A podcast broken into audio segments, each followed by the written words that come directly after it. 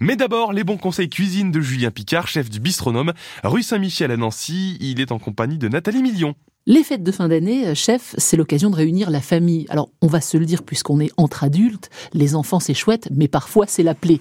Une fois l'apéro terminé, ils disparaissent, plus moyen de les faire rester à table et de les faire manger, à moins d'avoir une recette qui leur ferait vraiment plaisir. Vous auriez ça, chef? Alors, Nathalie, on a tous les deux des enfants, on sait au combien c'est difficile de les faire tenir à table. C'est vrai, c'est long. Les adultes partent entre eux, les enfants s'ennuient, ils veulent aller jouer.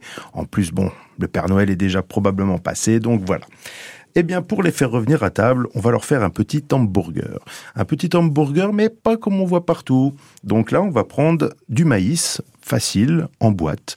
On ouvre notre boîte, on les presse un peu pour vraiment enlever l'excédent de l'eau qu'il y a dans la boîte. On va venir mixer nos maïs. On va mettre un œuf dedans, une cuillère à soupe de farine. Ça va nous faire une pâte un peu épaisse, comme pour euh, de la crêpe. On va venir cuire ça dans une petite poêle. Ça va nous faire des petits blinis. Et ces blinis, ça va nous remplacer le pain pour nous faire notre petit hamburger.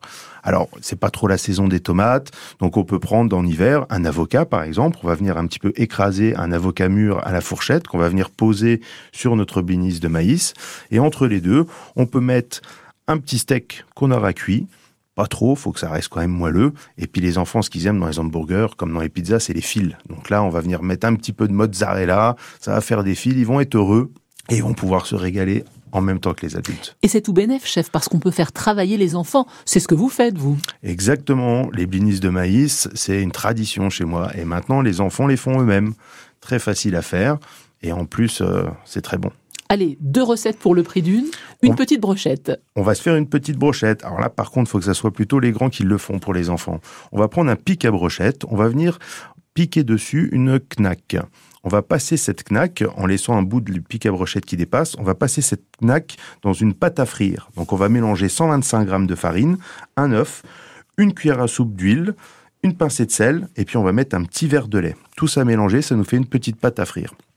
On vient tremper, en tenant par le bout du pic de la brochette, notre saucisse dans notre pâte à frire et on vient passer ça en friteuse. Ça va nous faire une saucisse géante, croustillante de l'extérieur et ça, les enfants, ils adorent grignoter ça.